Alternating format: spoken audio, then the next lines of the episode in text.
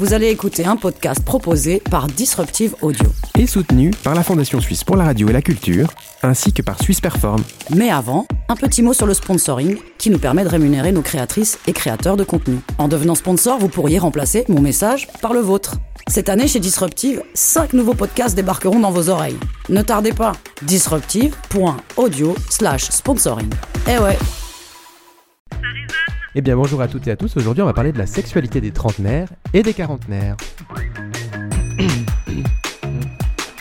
Bah alors, tic et tac, euh, qu'est-ce qui se passe Vous ne faites pas un sketch normalement Bah, c'était prévu, normalement. Écoute, on n'a pas réussi.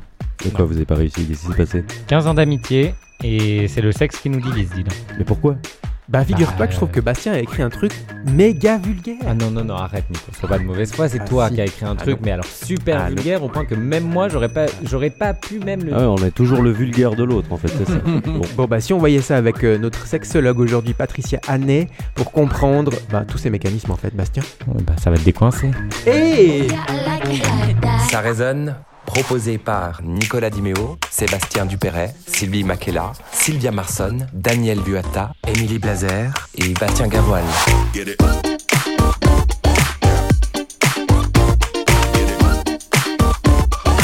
Soutenu par le canton de Vaud. Et bienvenue et merci de passer un moment avec nous. Hello Bastien. Salut Nico, alors aujourd'hui on peut tout dire. Bah on parle de sexe, autant ne pas le faire à moitié. D'accord, d'accord. Alors moi j'attaque. Aujourd'hui on a plein de gens sexy autour de la table, à commencer par l'homme à la plume, fière et vaillante, et par plume. Pas besoin de vous faire un dessin, il a trois enfants. À quand un roman érotique de notre caution littéraire et parentale, Daniel Vuatta Salut. tu vas nous parler de quoi aujourd'hui toi? Euh, bah, de, de, de de littérature, Ah et bah, de scènes de sexe euh, dans les livres, en fait, de comment on écrit du sexe dans un livre. Ok. fait Je vais essayer en tout cas. Et elle nous emporte autour de la Méditerranée, elle porte le charme et la douceur d'une nuit d'été torride sur la plage caressée par les embruns jusqu'à l'aube, elle met du soleil dans nos journées, elle allume les nuits de- des plus chanceux, c'est bien sûr Sylvia. Bonjour, Euh, moi j'ai juste amené deux, deux petites livres que j'ai lus euh, dernièrement, qui m'ont intéressé et que j'espère aussi. Merci, on se réjouit d'entendre. Et vous connaissez sa voix chaleureuse, envoûtante, mystérieuse, un cocktail d'épices bouillante à elle toute seule avec son expert et sa large verve. Tout ça pour un moment décoiffant. Sylvie est avec nous. Bonsoir Je me Sylvie. demandais qui c'est que tu décrivais. Du coup, je suis vexé quoi. La tienne aussi est large de verre. Ah, tu nous parleras de quoi, Sylvie? Sylvie? Moi, je vais vous expliquer qu'est-ce qui le mérotise. Ah, parfait. Et enfin, il fait des 69 avec l'humour rêverait d'une épidémie de chaude pisse chez tous les complotistes. Ours mal léché, mais léché quand même. Ses longues nuits de solitude dans les Cévennes à faire dégorger ses poireaux expliquent son énorme imagination. Je parle bien sûr de Sébastien Dupéret. Bonjour. Bah, moi, je vous parle d'une chose dont je suis un double spécialiste, effectivement, à la fois branleur, adepte de la masturbation intellectuelle. Aujourd'hui, je vous parle d'onanisme. Et on entendra aussi Charlotte dans un enregistré où elle nous parle de la représentation du sexe sur les écrans, en fait. qui est relativement prude. Et puis Émilie nous parle du regard des femmes aujourd'hui sur les évolutions des générations. Voilà, Euh, exactement. Et enfin, notre repère dans toutes ces questions de sexualité, eh ben, ça sera notre invitée Patricia Hannet, sexologue à Orbe et à Lausanne. Heureusement que tu es là parmi nous. Bienvenue. Bienvenue euh, Patricia. Et c'est parti pour déshabiller la sexualité des trentenaires et des quadragénaires dans Ça résonne, saison 3, épisode 3.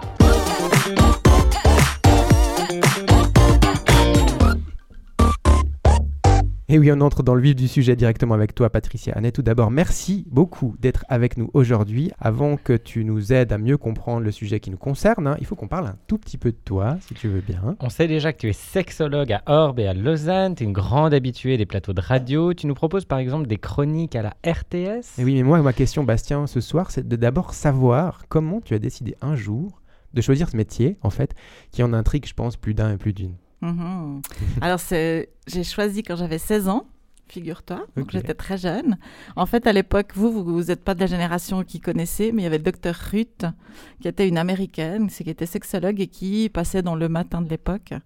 Et elle répondait aux questions. Et je me suis rendu compte très vite que personne ne répondait autour de la sexualité. Et je viens d'un milieu chrétien, euh, immigré italienne. Et donc j'ai été élevée très sévèrement, pas d'amour, pas de sexualité, pas avant le mariage, la sexualité des femmes, ça n'existe pas, le plaisir, c'est pas ça.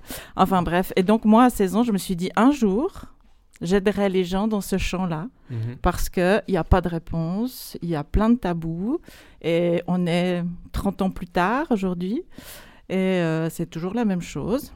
Peu d'informations, Ouais, ouais. c'est toujours aussi tabou. Et beaucoup de questions. Exactement. Et vu qu'on parle un peu des trentenaires et des quarantenaires ce soir dans ce podcast, en fait, j'aurais voulu savoir c'est quoi les principales questions, si tu peux nous le dire bien sûr, que se pose en fait cette génération? Est-ce que ça diffère d'une autre génération, par exemple?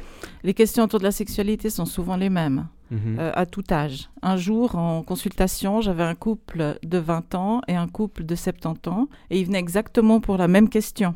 Et Ouais. donc, je me suis dit, ah ben mince, ça vaut pas la peine de vieillir si on a encore les mêmes troubles à 70 ans qu'à 20. Enfin bref, Et c'était quoi cette question?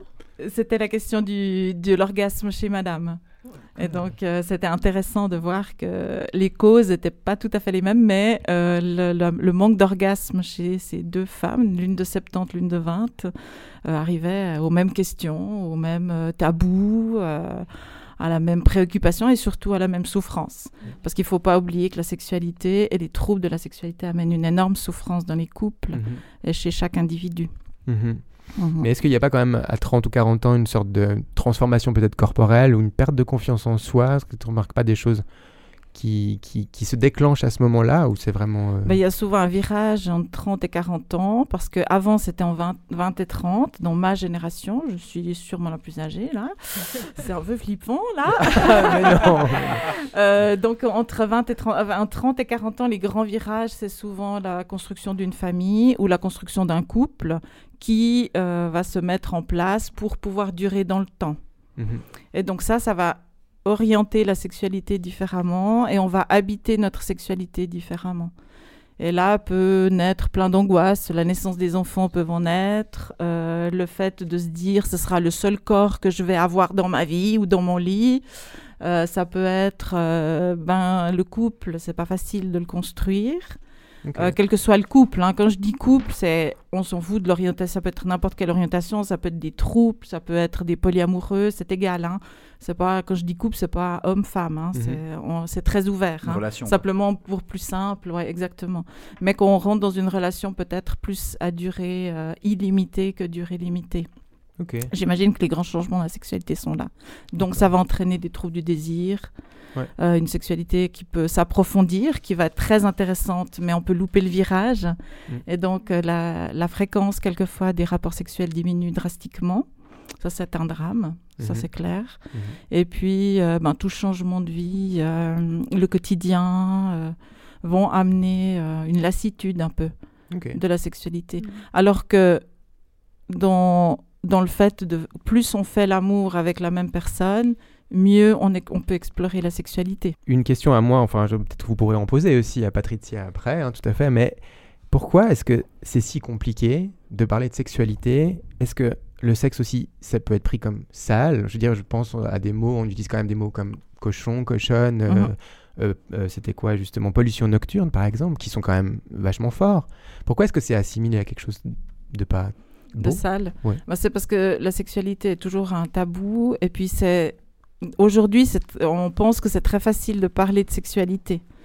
On va parler de la sexualité vulgaire. Vous parlez de vulgarité. On va parler de la sexualité sans émotion, euh, la sexualité plutôt euh, crue, euh, la sexualité qui n'est pas vécue complètement dans son corps. Or, la sexualité, c'est pas du tout ça. Mhm. La sexualité, je dis toujours, c'est un grand S. C'est il y a une boucle émotionnelle et il y a la boucle génitale.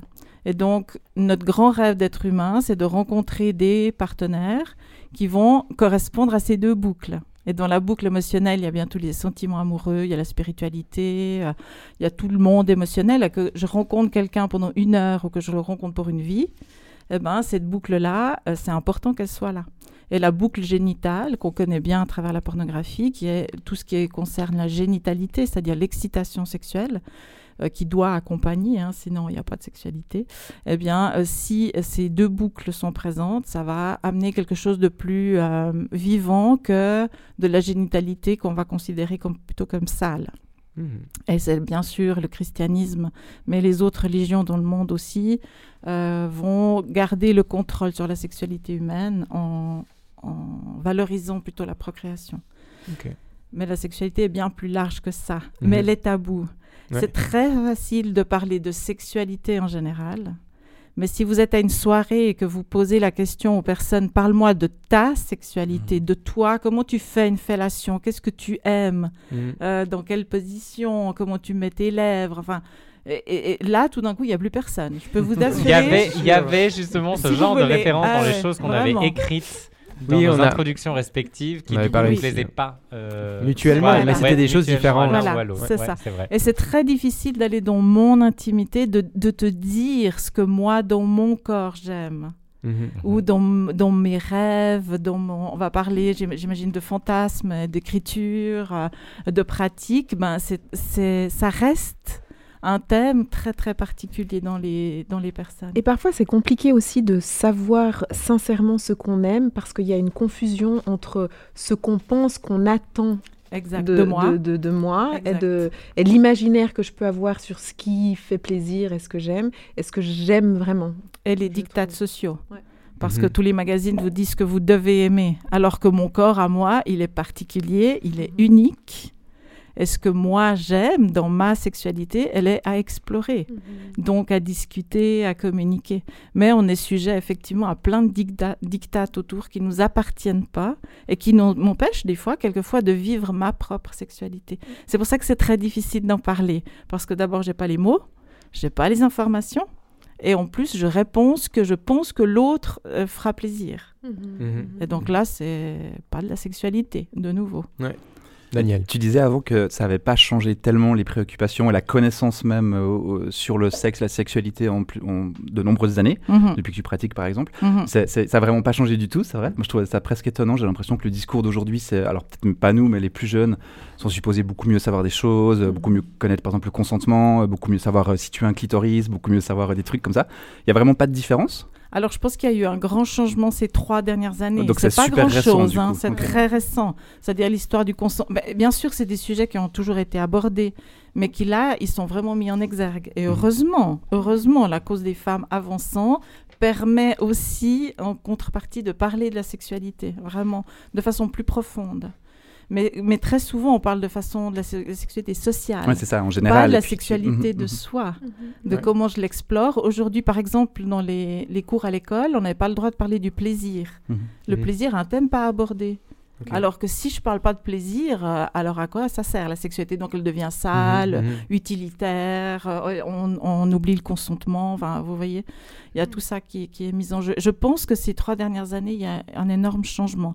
Mais ça ne veut pas dire que, par exemple, quand j'ai les adolescents, ils me posent les mêmes questions Ouais. que me posent des adultes, par exemple. Et ce qui compte, c'est vraiment... euh, La sexualité, ça comprend aussi mon- ma façon de relationner avec l'autre. Mhm. Et donc, c'est surtout ce- cette souffrance-là qui va être comment je peux relationner avec l'autre à travers mon corps. Et je pense que ça, c'est un thème récurrent euh, de toutes les générations. Mais oui, le clitoris, on sait où il est, comment il est et comment il fonctionne. Merci. Euh, donc je- hein, moi, je le savais comment il fonctionnait, mais maintenant, on le sait de façon scientifique, donc Ouais. c'est très bien. Et il y a toute une ouverture que je pense que ça va... Là, maintenant, on va arriver à des changements, j'imagine. Mhm. En tout cas, pour le consentement, c'est un énorme changement. Dans ma génération, ça n'existait même pas. La question, je me posais même pas la question, comme, comme tu Mhm. disais tout à l'heure, je me posais pas la question à moi, mais moi, je suis OK avec ça ou Ouais, pas? ouais, ouais. Mhm. Ah ben, pff, ouais, pas vraiment, mais je fais plaisir à l'autre, super, quoi. Et je dis toujours, faire plaisir à l'autre, c'est pas un consentement. Mhm. Ouais. Ça, c'est très important de le dire. Bastien, t'avais une question encore. La dernière question, elle me revient. Oui. Moi, il y a quelque chose qui m'a interpellé euh, dans ce que tu as dit au tout début, c'est qu'il y a une dimension aussi spirituelle à la sexualité. Oui. Est-ce que tu peux nous en dire plus là-dessus? Alors, c'est dans le monde oriental, euh, il y a tout un aspect, euh, parce que vous savez que quand on est dans la sexualité, tout d'un coup, on est dans un état de conscience un peu modifié. Et puis cet état de conscience modifié ressemble un peu à ce qu'on vit dans la méditation, par exemple. Euh, alors là, les chercheurs sont en train de chercher si c'est les mêmes zones du cerveau, ça je ne sais pas encore. Mais en tout cas, ça nous met dans un état de conscience modifié. On peut augmenter cet état de conscience modifié jusqu'à une ouverture, ce que moi j'appelle avec mes patients de façon euh, assez euh, fantasmatique comme ça, l'orgasme cosmique que tout le monde recherche, qui n'existe pas, je vous rassure. donc ne le cherchez pas, mais on peut s'en rapprocher. C'est-à-dire qu'il y a quelque chose qui se passe au niveau de la Je vais avoir une décharge physiologique qui est physique, si vous voulez, hein, de spasmes, que ce soit dans le pénis du périnée ou le périnée féminin. Et puis ces spasmes-là, ça indique que l'excitation sexuelle se décharge. Ensuite, on a ce qu'on appelle une, euh, une, décharge émotionnelle. Je vais vivre des émotions très fortes que je vais faire monter dans l'intensité et je vais aussi les décharger dans mon orgasme. Et il y a aussi un aspect spirituel quand vraiment les deux boucles, ces deux décharges se mettent ensemble, je peux vivre ça de façon très vivante. Mmh. et très euh, comme on peut le vivre dans une méditation très profonde. Donc voilà la part spirituelle qui est représentée aujourd'hui par le tantra, mais là aussi il existe toute forme de tantra, mais le vrai tantra recherche ça. Ok, excellent. Merci. Merci, oui, pour tous ces débuts de réponse. Donc, on te laisse participer à tout ce qui va suivre euh, avec nos chroniqueurs. Et justement, là, on écoute euh, Sébastien. Alors, ce sont tes mots. Tu nous fais une petite branlette intellectuelle. Sébastien Dupéret.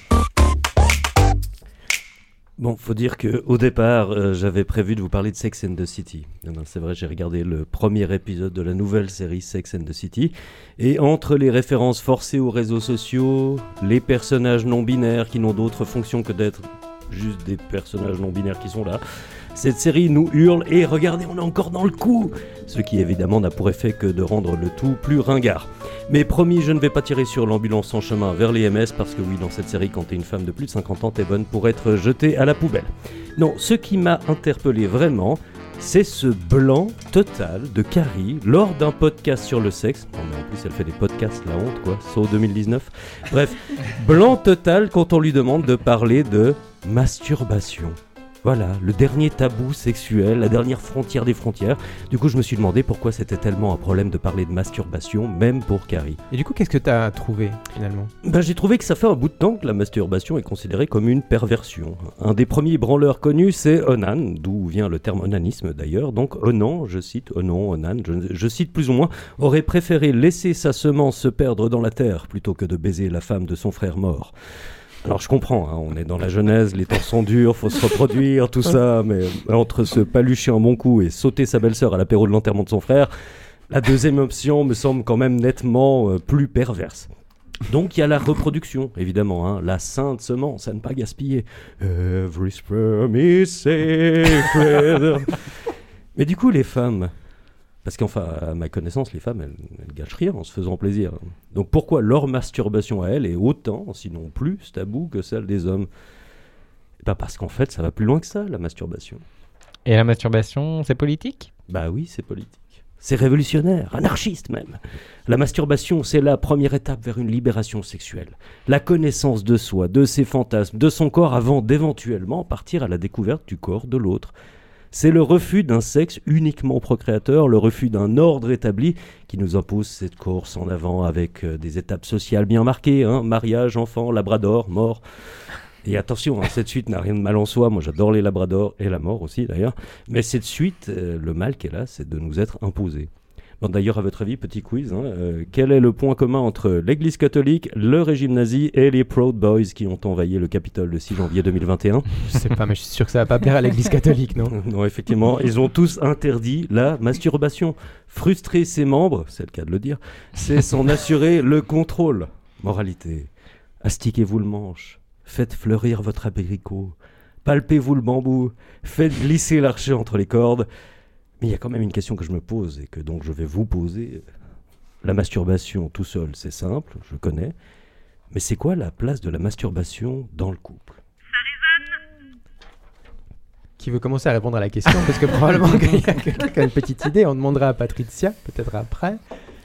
Mais Ah oui, je te Et ben regarde. là, tout de suite, pour parler je regarde Sylvie. sexualité, il n'y a plus personne. Voilà, c'est ça. Voilà. Mais Pourquoi raison tu- Pourquoi tu me regardais moi Et Parce que j'étais dans la direction de Sébastien, il était juste à côté. Donc je me dis, il y a peut-être un truc à dire. Non, moi je trouve, je trouve intéressant parce que je me suis. Alors là, je, je me dévoile complètement, je, joue, je me déshabille. On a dit qu'on se déshabillait. On se déshabille. Moi, j'ai toujours, j'ai jamais réussi à me masturber.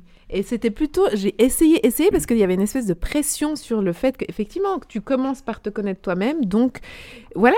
Alors, euh, ouais, donc du coup, c'est un truc qui m'est assez inconnu. À part dans le couple. Mais toute seule chez moi dans la chambre, non. Ah, Ou dans fou. mes toilettes. Voilà. Je sais pas où on se masturbe d'ailleurs. Un garçon d'Alice. ah oui, c'est. Oui. Dans le lit, sous la Ah. Bastien avait quelque chose à dire. Bastien. Euh, pff, euh, non, moi comme je pense la majorité des garçons à l'adolescence, ça a fait, euh, c'était une de mes occupations euh, principales, je dirais. Attention, de garçons mes- et filles. Ah mais oui. oui. alors je parle que de mon, d'accord, de de, ce que je connais moi, Euh, mais oui, oui. Ça dit euh, comme la plupart des garçons. Ah oui, pardon. Donc, alors comme- non, alors comme la comme la plupart oui, oui, des, adolescents. Ou des ados. ouais. Et c'est quoi ça? Euh, alors C'est- prouvé scientifiquement Il y a que les ados qui se les garçons qui se masturbent ou pas du tout en fait euh, Ah non, pas- Non. chaque être humain se masturbe à sa façon. Le piège, si vous avez, euh, le piège, c'est que euh, quand on pense masturbation, on pense aux mains Mhm. et on pense se toucher le sexe avec les mains.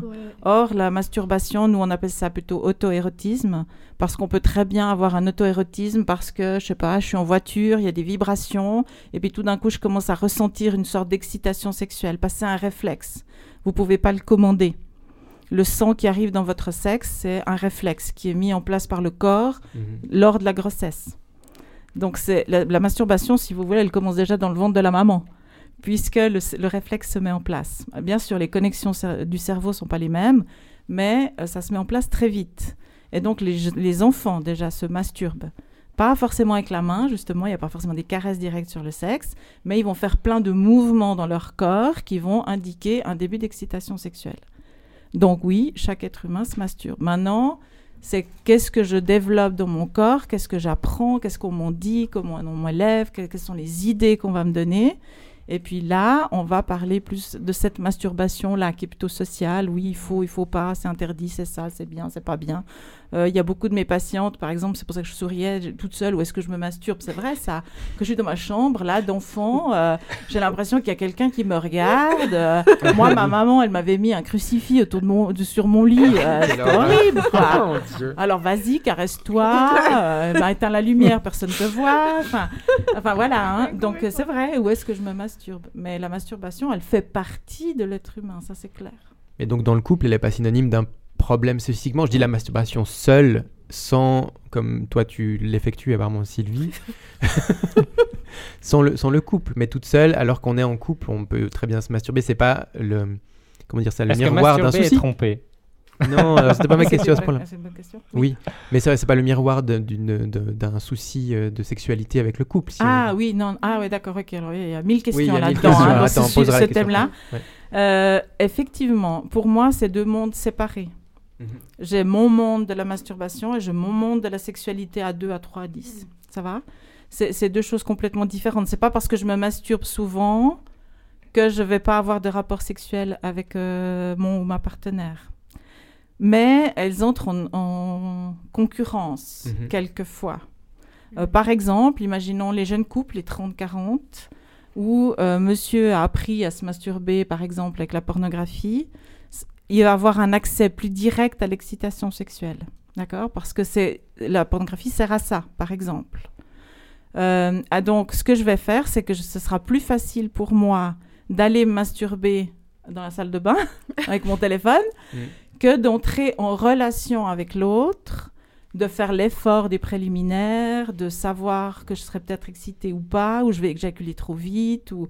Donc, quelquefois, la difficulté, là, elles entrent en concurrence Mhm. parce que c'est plus facile ou plus direct. Ok?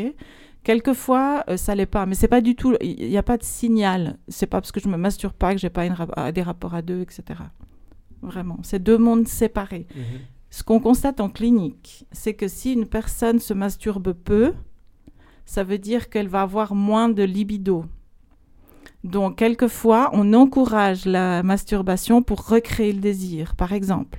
Donc c'est un outil qui va nous être très utile pour le remettre en route, soit pour apprendre à connaître son corps, Mhm. qui est la fonction première quand même, soit pour recréer le désir, ouvrir les fantasmes, enfin voilà. Donc, en général, dans ma clinique, les personnes qui viennent me voir ont quelquefois très peu de masturbation. Donc on va créer cette masturbation parce que c'est mon monde à moi, c'est mon intimité à moi. Et à l'inverse, est-ce qu'on peut trop se masturber? Ça peut arriver aussi, ouais. Et du coup perdre euh, bah, le côté relation à l'autre, en fait Oui, par exemple, si euh, je me masturbe dans les trois fois dans la journée et puis que c'est trop pour moi, mais c'est pas forcément comme enfin c'est pas forcément euh, comme ça que ça se passe. Alors c'est clair que l'homme va être limité par rapport aux éjaculations. S'il éjacule à chaque fois, c'est clair qu'il y a une certaine limite physique, physiologique qui appartient à chaque homme et qui appartient à l'âge de l'homme. Et donc là, c'est vrai qu'il pourrait y avoir une impossibilité. Ou alors, comme je le disais, c'est plus facile. Ou alors, c'est insatisfaisant, donc je le répète, répète, répète, puis quand je suis face à mon partenaire, je sais pas. Mais ça, ça va être révélateur de crainte, d'angoisse de performance, euh, de peur de pas y arriver. Euh, mon partenaire, il attend que j'ai un... J'ai mon orgasme, j'ai beau toucher mon clitoris. Quand je suis toute seule, ça marche bien. Quand on est à deux, ça marche pas. Enfin, qu'est-ce qui se passe? Donc, le thème de la masturbation, c'est très large, mais je, je peux que l'encourager, vraiment. Ouais. J'ai une question pour Daniel. Vas-y. Toi qui as des enfants en bas âge maintenant, Mhm. ça a changé quelque chose d'avoir euh, bah, le petit là qui est, qui est né récemment d'ailleurs, mais tout- tout- toute ta vie intime mais personnelle, justement sur la masturbation? Mhm. Est-ce que ça t'as moins de temps ou c'est autre chose, moins d'envie, je sais pas. Waouh, ok, ouais. Euh, non, bah, bah, bah, moi je connais la même personne. Je me reconnais dans plein de trucs que tu dis, du coup, Patricia, c'est super intéressant. Euh, la- je suis avec la même personne depuis très longtemps, depuis 17 ans. J'ai trois enfants maintenant, pourtant je suis plutôt jeune. Euh, effectivement, et du coup, ma vie sexuelle, elle est entièrement tournée vers cette autre personne et vers la masturbation, qui sont les deux, je reconnais bien quand tu dis que tu sépares les choses. Mhm. Euh, je le sens vraiment comme ça. Moi-même, des fois, c'est de l'ordre presque du. euh, c'est bizarre de le dire comme ça, mais presque du débrief ou de la soupape, tu vois. De, de- à, à un moment donné, à ça. m'arrive Oui. même à des Mhm. moments, alors c'est un peu la confession là, mais tu vois, d'avoir Ouais, euh, écrit longtemps ou travaillé longtemps, puis d'avoir Oui. besoin de le De faire à un moment, voilà, et puis de passer à autre chose, ou avant le sport, ou comme ça, par exemple. Mhm. Voilà. Euh, Et ça, c'est- super ce que tu dis parce qu'il faut faire attention. Un des problèmes que peut avoir un couple, par exemple, c'est si j'utilise mon ma masturbation comme décharge, mhm. Ben, j'utiliserai pas l'autre. Donc, c'est mieux de se ouais, masturber parce que aller m'approcher de la personne que j'aime pour lui juste l'utiliser comme décharge, Absolument. ouais. ça va pas ça, comme moyen de me décharger. Exactement. C'est moins euh, glamour. Et je me rappelle que ce truc-là, était, euh, Mhm. on, a, on a mis, je sais pas, je crois que la première fois que ma copine a compris que je me masturbais, on était jeunes encore, hein, Uh-huh. elle a trouvé ça hyper bizarre, on a dû débriefer, Mhm. on a dû parler de ça Oui. et tout. Maintenant, elle Mhm. le sait, puis c'est Mhm. pas un problème, c'est vraiment un truc, que, voilà. Mhm. Euh, mais après, par contre, effectivement, il y a la logistique, tu vois, où tu le fais, quand tu le fais et tout. Bon, bah, voilà, après, chacun ses petits trucs, mais, euh, mais oui. Puis, Oui, par contre, un autre truc qui m'intéressait beaucoup de ce que tu disais, pour parler euh, d'autre chose, c'est sur les enfants. Euh, ma fille a 6 ans et mon fils a 3 ans. Et euh, je me demandais si toi, tu voyais aussi des, des enfants ou pas, que toi, tu vois, que tu suis des enfants aussi ou pas. Quelquefois, oui. Et c'est super intéressant et contre-intuitif presque pour moi. Bah, c'est ce que disait Bastien aussi, un petit peu les clichés, les garçons se masturbent plus et tout. Oui. Euh, mon fils de 3 ans, je l'ai encore jamais vu, je crois, avoir une érection ou se toucher ou faire quoi que ce soit. Et ma Mhm. fille, par contre, elle a un côté très actif, c'est hyper chaud, on en a beaucoup parlé avec elle et tout. Uh-huh. Mais elle a vraiment besoin, elle va dans son lit, elle a sa peluche, enfin voilà. Et puis Oui, c'est oui, vraiment, elle se touche bien. beaucoup et tout. C'est très bien. Et, euh, et ouais, je, je me demandais si toi, tu, tu parlais aussi de ça des fois avec, des, avec des- avec des parents et avec les enfants aussi. Oui, bien sûr, oui. Et surtout, je fais un travail de prévention avec toutes les personnes qui viennent me voir. Elles y passent toutes, malheureusement ou heureusement, j'en sais rien. Mais en tout cas, si elles ont des enfants, des neveux, nièces, des filleuls ou je sais pas quoi, euh, je fais toujours un travail de prévention autour de justement la sexualité. Leur- Parce que souvent, ils viennent me dire, mais moi, j'ai pas envie que les enfants qui m'entourent vivent la même chose que ce que je moi vis comme souffrance. C'est ça. Et donc, je leur dis toujours, laissez ouvert. Et quand un enfant se masturbe, c'est plutôt bon signe. On va plutôt s'inquiéter si on n'a pas du tout. donc, euh, c'est important de faire ce travail. Et je leur dis toujours, comment vous parlez de sexualité avec vos enfants? Quand vous voyez votre petite fille euh, s'amuser avec sa peluche dans son lit, qu'est-ce que vous faites? Et c'est assez, euh, assez intéressant parce que souvent on dit ah, moi, je sais pas, j'ai pas envie de voir ça, donc soit je nie, soit je suis très mal à l'aise et je peux pas en parler. Mhm, mhm. Et donc, euh, je fais vraiment ce travail, c'est super important pour moi. Ouais, ouais, alors c'est clair. Alors, euh, ils, ils disent toujours, ouais, mais bon, vous êtes sûr, il faut parler de ça. Euh, ouais, bon, ok. Et qu'est-ce que tu conseilles aux parents, donc comme euh, réaction bienveillante? Ah ben, alors, euh, ben, c'est le mot magique, c'est la bienveillance, effectivement. Euh, c'est de pouvoir parler avec les mots avec lesquels je suis moi à l'aise. Parce que je- même dans les manuels, on va me dire de faire ci ou ça, mais moi, si je me sens pas à l'aise de le faire, euh, je vais le faire maladroitement. Donc d'abord, je réfléchis sur moi, où j'en suis moi dans ma sexualité, qu'est-ce que j'en pense, qu'est-ce qu'on m'a appris, euh, quels sont les messages que j'ai reçus. Puis ensuite, une fois que je sais ça, ben, je vais essayer de dire à mon enfant, ben voilà, c'est chouette, ou ben tu vois, moi je suis un peu gênée des fois, mais bon, c'est les adultes, tu sais, des fois, j'explique avec mes mots à moi. Mmh. Et puis c'est comme appeler zizi ou pénis, euh, mmh. c'est égal. ce qui est important, c'est d'en parler c'est d'avoir un dialogue autour de ça, quitte à dire, moi je suis mal à l'aise avec ça, je vais demander à Tata qu'elle t'explique ça, parce que moi là, euh, je la sens pas quoi. Alors je vous dis pas, il y a beaucoup de mes amis et familles, c'est va voir Tata Patty. ouais, dire. Elle est la, réponse à tout. Sexologue, en fait, tu fais jamais de pause, toi. Hein, on est d'accord. à l'émission d'ailleurs, on va, on va te poser je sais. Bon, mais de, entre tout ça, le sexe, c'est aussi quand même euh, de l'amour et de la poésie aussi. Heureusement qu'on a une romantique à cette table. Sylvie Makela. Oui, moi j'ai 43 ans, j'ai deux enfants, je suis divorcée et ça fait trois ans que je couche avec le même homme. J'ai une sexualité très agréable, confortable, mais relativement banale, j'ai le sentiment. Euh, mon couple et par extension ma sexualité ont quelque chose de très rassurant, de réconfortant, de, très stabilisant en fait. Mais ce soir, tu avais envie de nous parler d'une période qui était euh, toute différente. Oui, parce que euh, j'avais envie d'être un peu plus pétillante, en tout cas selon ce que j'imagine d'une sexualité plus pétillante, de la période d'après mon divorce, entre mes 38 et 40 ans, où j'ai eu une sexualité beaucoup moins rassurante et plus palpitante. En tout cas, c'est ce que j'ai imaginé. À y repenser, le plus galvanisant, ce n'était pas la sexualité en elle-même, mais la rencontre qui conduisait à l'acte sexuel. En réalité, le récit, la narration sont primordiaux pour moi. Euh, je vous l'accorde, euh, l'alchimie, l'harmonie et l'écoute entre les deux partenaires sont également nécessaires. Mais quoi de plus excitant que les histoires que l'on se raconte? Et quand les histoires se confondent avec la réalité, ça pourrait donner quelque chose comme ça. Dans le métro, dans la rue, au concert, elle cherche des partenaires de jeu. Quand un joli garçon croise son chemin, elle lui sourit. S'il répond, quel enchantement. Elle cherche à prolonger le contact et créer une complicité, sauf que les concerts se terminent toujours trop vite et les trajets en transport public sont toujours trop courts. Comment retrouver sa trace? Rattaché à ce premier regard un prénom, un nom, un numéro de téléphone, un email. La quête dure parfois plusieurs jours, des semaines. Première partie remportée. Nom et prénom de l'homme en main, elle lui envoie une invitation sur Facebook avec une accroche originale et invitante comme euh, un soir de printemps, avenue des Alpes, rencontre fortuite, sans aucun respect pour l'alignement des planètes, impertinente face aux étoiles, je force le hasard. Elle rencontre l'objet du désir. Une fois dans ses bras, sans même s'en rendre compte, elle convoque l'amour. Par ses incantations silencieuses, elle exige de Juliette, de Tituba, d'Elvire, de faire planer l'ombre de leurs âmes sur les corps enlacés. Même si toute reste sourde à son appel, elle se sent vivante et enjouée en sa compagnie.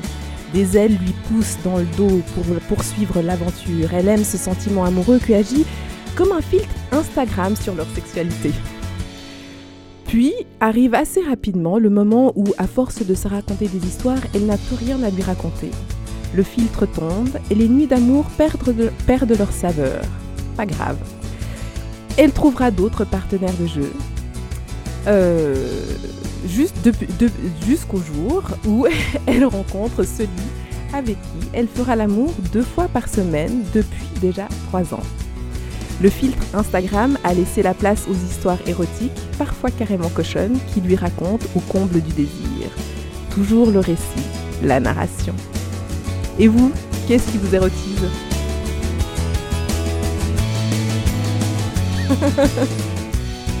Alors moi, cette chanson m'érotise.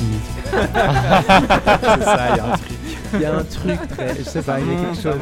Moi j'étais avec toi, mais à 100%. Et, c'est marrant parce qu'en parlant, je me, je me, suis rendu compte que quand on parlait de masturbation et qu'on associait aux mains, que moi, mes, mes, mes, euh, mes, souvenirs sexuels, où en fait le sang arrivait dans mon sexe, c'était dans, la, dans la lecture, en voyant des films. Et en fait, il n'y avait, y avait pas besoin de, de, de mécanique, en fait. Tout se passe beaucoup par mon cerveau. Exact. Ah oui. Voilà, c'est une porte d'entrée intéressante. eh ben, je te rejoins vraiment et je pense que euh, j'ai aussi une affinité comme ça avec la lecture. Mhm. Des histoires érotiques ou des récits érotiques ou des... Plus que le fantasme en lui-même, c'est la description du fantasme. Par exemple, dans un SMS ou, euh, mhm. ou dans une lettre, ou même lors d'une discussion. Mhm, euh, c'est la, la narration du fantasme qui est encore plus excitante que, en fait, le fantasme en lui-même ou le faire ou le réaliser, en fait. C'est beaucoup plus suggestif et euh, c'est beaucoup plus intense dans mon cerveau et dans mon corps que euh, l'acte en lui-même, en mm. fait. Sylvia, tu voulais partager une question pour euh, l'experte, pour rebondir sur ce que Sylvie vient de nous lire. Donc, dans le petit euh, manuel du sexe féministe, il y a comme des intersections, c'est deux cercles. D'une part, qui montrent que les hommes s'excitent et il y a une corrélation avec l'érection souvent physiologique.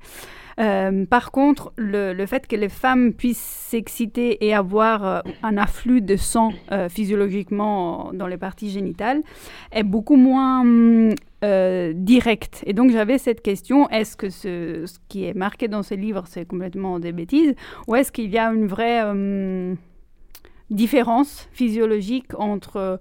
donc l'immédiateté de l'afflux de sang dans l'excitation masculine et le fait que peut-être les femme serait beaucoup plus dans, dans, quelque chose de cérébral qui n'affluerait pas directement au niveau sanguin dans les génitaux, dans les parties génitales. Alors, scientifiquement, il n'y a encore pas de preuve de ça, hmm. parce que euh, euh, les études, il y en a très peu sur la sexualité féminine et masculine, surtout féminine. Donc maintenant, il y en a, donc c'est cool.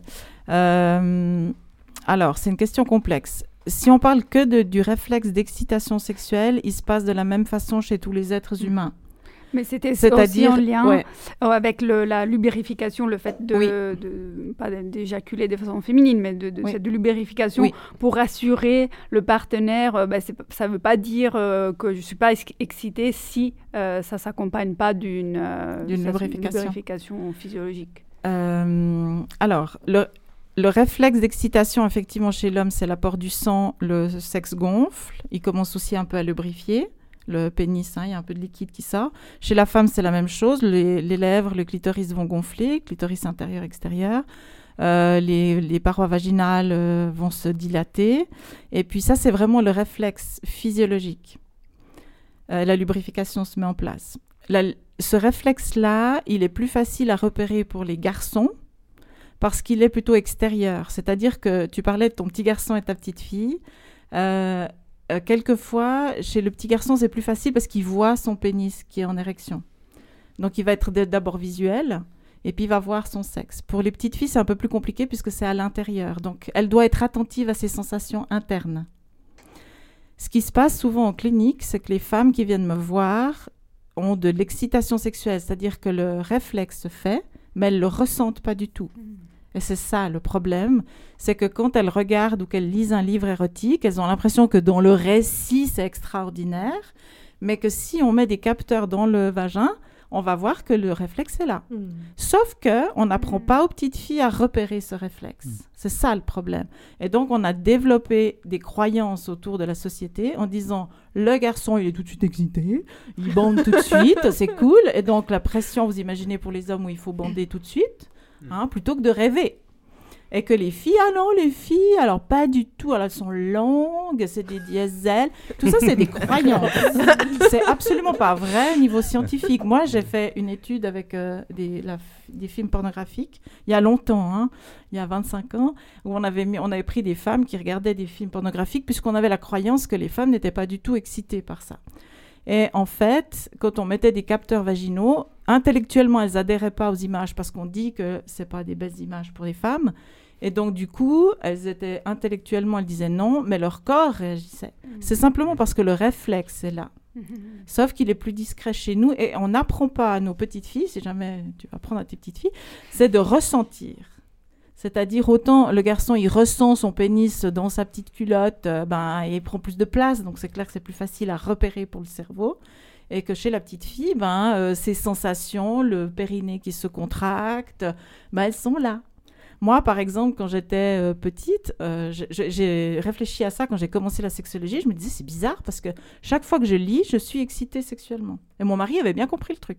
Et donc, quand je lisais, il était tout content, quel que soit le livre. Peu importe ce que tu lisais, donc. on Ah ouais, alors le livre de psycho nu à mourir de Freud euh, qui euh, on comprend rien Ouais. eh ben euh, j'ai été excitée mais parce que quand j'étais petite fille j'avais développé ben, j'adorais la lecture c'était mon loisir préféré et donc chaque fois que je lisais je travaillais avec mon bassin et je serrais mon périnée Mhm. et du coup ça crée le réflexe Mm. Mais quand j'étais petite fille puisqu'on m'avait dit que la sexualité c'est ça l'attention ça n'existe pas chez la femme j'avais pas repéré ça et après, en commençant les études de sexologie, j'ai dit Ah, mais là, je comprends pourquoi. Chaque fois que je lis un livre, à un moment donné, je dois le poser et me masturber. Et puis je me disais Bon, quand j'étudie la psychose, parce que je suis tendue, donc je détends un peu tout ça. Après, j'ai commencé à découvrir les livres érotiques. Je me suis dit bah, C'est les livres érotiques, c'est logique. Enfin, bon, voilà. Mais maintenant, je sais aujourd'hui, quand je prends un livre, je sais qu'au bout d'une heure ou une demi-heure, ça dépendra. Et ben euh, voilà, j'ai toujours mon périnée, c'est un réflexe. Donc c'est toujours, le- pour répondre à la question de Sylvie, c'est le truc qui t'érotise, c'est les livres toujours, toi. Ah oui, exactement, n'importe lequel. Il suffit de savoir ça sur moi, après c'est facile. Et on pourrait- on pourrait- Et toi, Daniel, c'est quoi qui t'érotise Moi, euh, mais ça m'a fait repenser à. Alors, qu'est-ce qui m'érotise Je sais pas si je vais y répondre. Mais par contre, ça m'a fait penser, tu sais, à ce que tu disais sur les récits et tout ça. J'en parle aussi un petit peu après dans ma chronique, mais que je suis en fait très heureux de. Alors aujourd'hui d'avoir Internet, mais d'avoir aussi connu avant Internet. Et je me rappelle qu'avant Internet, euh, j'allais, j'allais, je sais pas, j'avais 12, 13 ans, j'allais acheter Union, c'est un magazine euh. Érotique, échangiste, euh, libertin, on va dire français, qui était vendu sous cellophane dans les, dans les kiosques, quoi, super hétéro et tout évidemment. hein. Euh, mais j'achetais ça et en fait dans Union il y avait plein de filles euh, à poil, tout ça, machin, ça, ça m'intéressait pas spécialement et il y avait des histoires érotiques au milieu de Union et moi je lisais ces machins-là et c'est ça qui me... qui me plus, Littéraire, littéraire jusqu'au bout. ça, quoi, Donc on est tous livrophiles en fait autour de cette table. c'est bien. Tous sapiosexuels. Ouais, tous- et, toi, Sébastien? Euh, moi, moi c'est un peu la, la- partie de ping-pong en fait. C'est ce, plaisir de tout d'un coup avoir une caresse ou quelque chose qui a l'air de faire de l'effet, d'avoir cette espèce de truc qui est à la fois un truc presque de pouvoir aussi, mais de plaisir, de faire plaisir, puis d'avoir l'autre qui a le même effet sur toi et de voir que ça produit de l'effet, qu'elle ait de l'effet sur toi, et ce- cette espèce d'aller-retour permanent. Euh, voilà, bref. Ce Je, que je vais j'appelle- m'arrêter là avant de. C'est ce que j'appelle la boucle d'amour. Oh. Ah, c'est joli. Oh, la C'est-à-dire que- La prochaine présentation, il fait la Si boucle tu- d'amour. Ouais, ouais. Le nounours mal Ouais. léché en Ah, fait. ouais. Ah, ah. C'est-à-dire que quand tu as envie de faire l'amour, euh, quand on est deux, on va aller chercher sa propre excitation sexuelle, son réflexe, elle est là. Je, le- je la nourris avec des images, des envies, euh, des désirs. Et puis ensuite, je la propose à l'autre. Alors l'autre, il va aller chercher dans son excitation sexuelle, il va la faire monter ou pas, ça dépendra. Et puis de, de nouveau, de y introduire les mots, les rêves, les images, tout ce qu'on veut. Et puis ensuite, je la propose à l'autre. Et c'est tout ce jeu de partir de moi, de mon excitation sexuelle, de proposer à l'autre, de lui faire plaisir, de prendre son plaisir. Et c'est tout cet échange qui va donner un lien sexuel fort. Et donc un lien amoureux, un lien émotionnel, même si c'est encore pour, que pour une heure. Même si c'est une aventure, si je vis ma sexualité avec cette boucle d'amour, elle est très forte. Et c'est exactement ce ping-pong que tu décris, où je vais euh, rêver. Il y a tout un espace dans cette boucle-là qui fait partie du rêve, des fantasmes, des mots. Des... Et ça, c'est magnifique. Je confirme. Exact. Et ce que tu soulignais tout à l'heure, les endorphines. Quand on a une nouvelle rencontre, on est soumis aux endorphines, c'est-à-dire notre cerveau, il va produire un cocktail chimique qui va me mettre dans l'euphorie. Ouais. Et donc, c'est beaucoup plus puissant. L'excitation sexuelle va être, semble-t-il, plus puissante. Mais encore une fois, on peut retrouver cet état dont tu dé- décrivais euh, de la jeune femme là qui voit un sourire dans le métro, etc. Ben, je peux le recréer avec mon partenaire de 25 ans. C'est pas un souci. Parce que je peux recréer ces endorphines.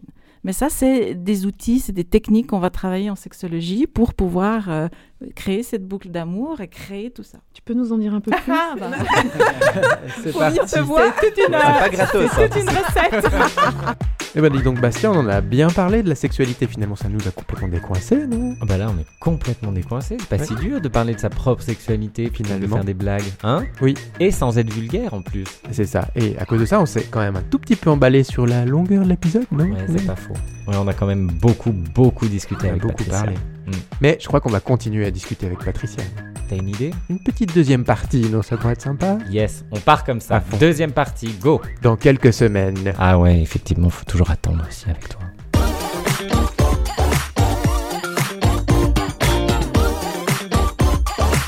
Ça résonne, le podcast qui résonne, mais pas que.